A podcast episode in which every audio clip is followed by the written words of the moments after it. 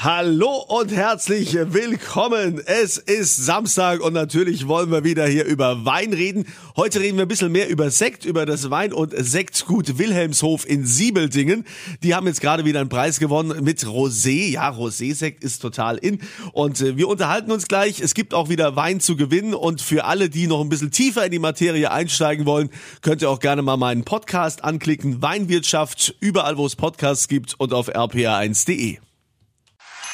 Hör mal Wein heute mit dem Wein- und Sektgut Wilhelmshof in Siebeldingen. Barbara Roth ist die Chefin. Ihr habt ja gerade wieder einen Preis gewonnen für euren Sekt Rosé. Und Rosé ist ja zurzeit sowieso ein richtiger Boom, oder? Ja, also das können wir bestätigen, dass in den letzten 10, 12, 15 Jahren die Nachfrage nach äh, Roséwein, aber auch nach Rosé-Sekt gestiegen ist.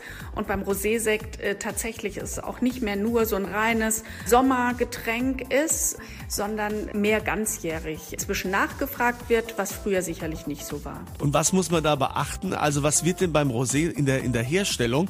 Der wird doch aus roten Trauben gemacht. Der Spätburgunder ist eine rote Traubensorte, der eine rote Schale hat, aber ein weißes Fruchtfleisch.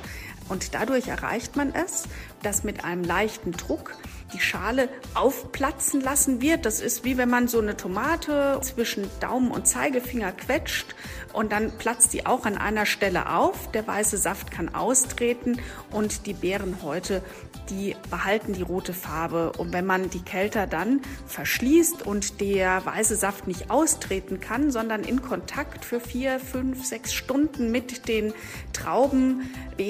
Bleibt, dann löst man daraus die Farbe für den Roséwein und den Rosé-Sekt. Und natürlich bekommt ihr auch wieder Wein geschenkt. Geht auf meine Kunze Facebook-Seite, da verlose ich den. Willkommen zu Hör mal Wein bei RPR1 mit Kunze. Heute mit dem Wein- und Sektgut Wilhelmshof in Siebeldingen.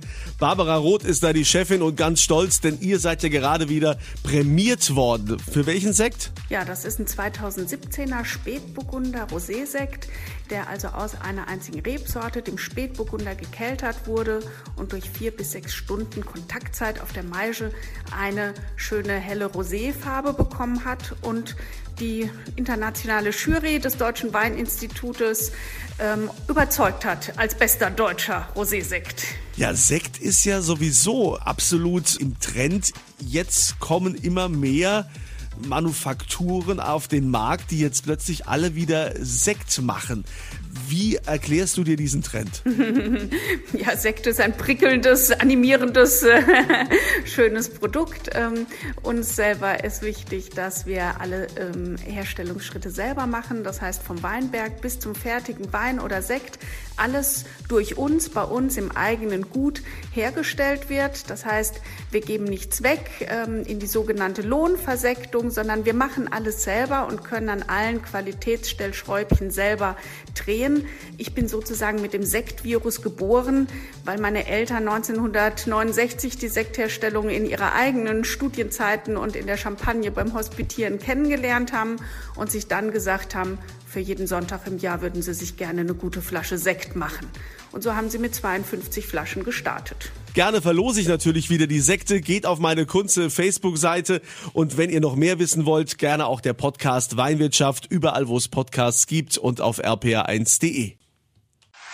Schönes Wochenende mit Hör mal Wein bei RPR1. Heute mit dem Wein- und Sektgut Wilhelmshof in Siebeldingen.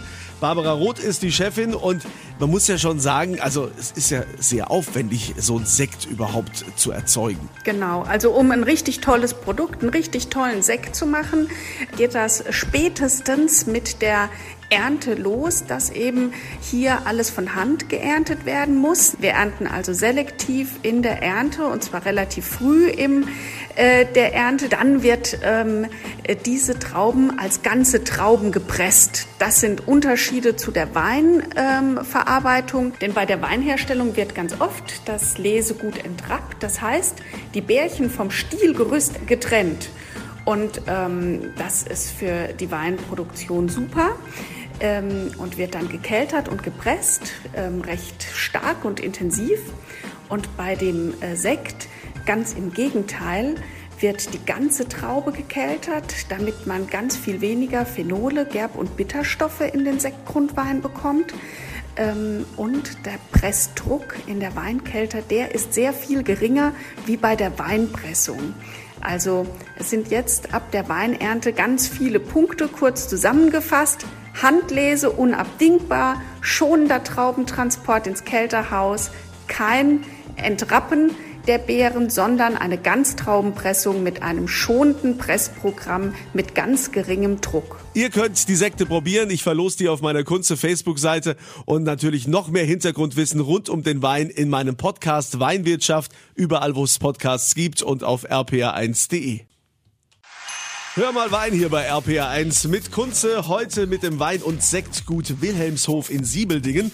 Barbara Roth ist die Chefin und ich muss ja schon sagen, ich glaube, Sekt zu machen, das ist ja sehr viel Kapitalbildung. Man muss da ja ganz viel lagern, einen riesen Keller haben. Ja, so ist es. Das ist natürlich nur möglich, wenn man äh, seit Generationen ein solches Weingut betreibt. Kapital ist gebunden natürlich erstmal in den Weinbergen, im Weinkeller, den Gutsräumen äh, und den vielen Dächern, die man zu pflegen Kollegen hat. Und dann ähm, braucht man natürlich auch speziell bei Sekt die vielen Lagerkeller. Denn wenn der Sekt, wie gesetzlich schon erwähnt, mindestens neun Monate auf der Hefe lagern muss und bei uns ja zwei, drei, vier, fünf, bis zu 35 Jahre sind die ältesten Sekte bei uns auf der Hefe gereift, dann ähm, hat man natürlich auch schnell mal äh, 200, 300.000 Flaschen auf der Hefe aus vielen verschiedenen Jahrgängen liegen und reifen.